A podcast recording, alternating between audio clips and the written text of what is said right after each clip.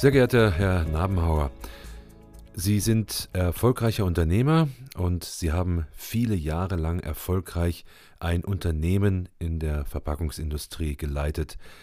Meine erste Frage, Herr Nabenhauer. Sie haben ja schon einige Unternehmen gegründet und jetzt sind Sie als Berater unterwegs. Warum haben Sie diesen Schritt getan? Ja, Siegfried Lachmann, zunächst mal vielen Dank für das Interview und die Produktion des Hörbuchs.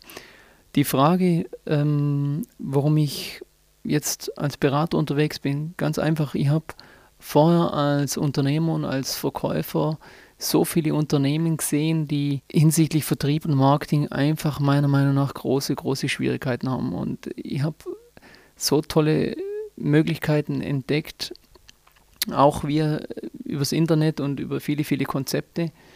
Äh, mein, mein Unternehmen hat ja einige Unternehmenspreise schon gewonnen, was ich gesagt habe, ja, warum könnte man das dann nicht anderen Unternehmen anbieten? Und äh, letztlich ist so eigentlich der Schritt entstanden. Meine nächste Frage. Schon während Ihrer Zeit mit dem letzten Unternehmen haben Sie immer wieder von dem Netzwerk Xing berichtet. Die Rede war auch immer wieder von den Social Networks. Wie ist denn Ihr persönlicher Weg zu diesen Netzwerken gewesen?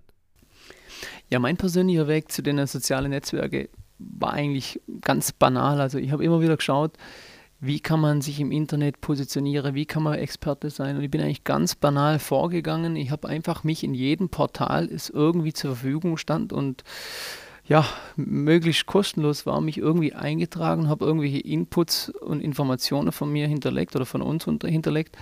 Und ähm, ja, dann irgendwann war halt dieses OpenBC, also der Vorname von Xing, ja mal präsent und so kam das eine soziale Netzwerk nach dem anderen. Also ich habe da gar nicht gezielt nach irgendeinem gesucht, sondern es kam quasi auf mich zu. Herr Nabenhauer, wir hören auf dieser Audioproduktion immer wieder davon, wie Sie mit diesen Networks arbeiten, welche Erfolge Sie mit Xing hatten. Warum meinen Sie, haben Sie persönlich so viel Erfolg mit Xing gehabt? Ja, für andere Unternehmer, die erfolgreich werden wollen, was bedeutet der Leuchtturm für sie?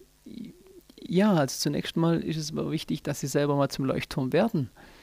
Und ähm, es ist ja jetzt nicht so wahnsinnig schwierig, ein, ein, ein Leuchtturm zu werden. Äh, die, die, die, das Grundwerkzeug haben wir ja unter anderem mit diesem Hörbuch zur Verfügung gestellt.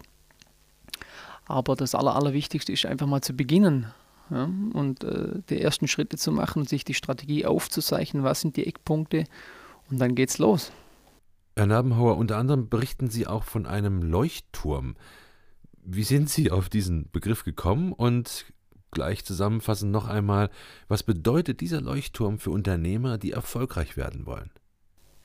Eines muss man sich einfach verdeutlichen, wenn man nicht klar sich als Leuchtturm positioniert, dann ist man einfach ein Licht unter vielen und ähm, man wird nicht mehr erkannt. Und es gibt auch mittlerweile so viele Mitbewerber in jedem Bereich.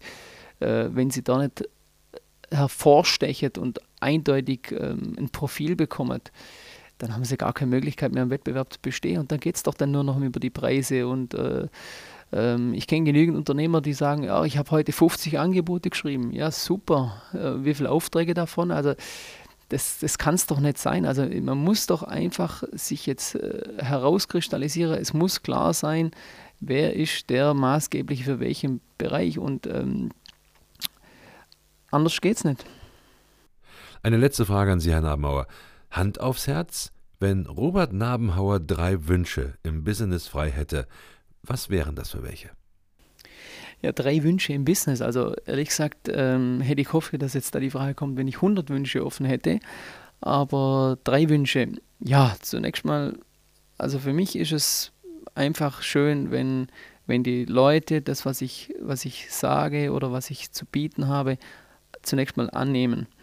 Ähm, ich brauche jetzt da keine großartigen Lobmails oder so irgendwie sowas, sondern ich bin einfach froh, wenn jeder das umsetzen kann und äh, irgendwie glücklich wird.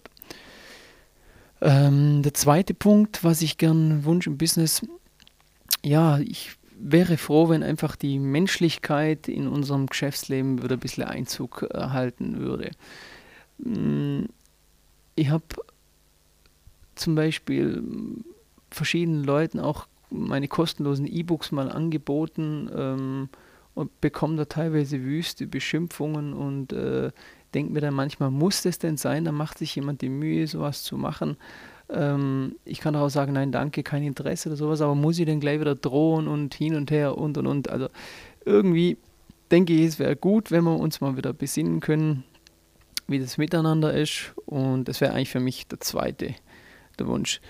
Ja, der, der, der dritte Wunsch im Business, ja, ist natürlich auch für mich persönlich, denke ich, ähm, würde ich mich freuen, wenn wir natürlich weiter wachsen würden, wenn äh, die Kunden das bei uns bekommen, was sie sich erwarten und äh, mit uns erfolgreich werden können. Herr Namauer, ganz, ganz herzlichen Dank für dieses Interview und dass Sie sich dafür Zeit genommen haben.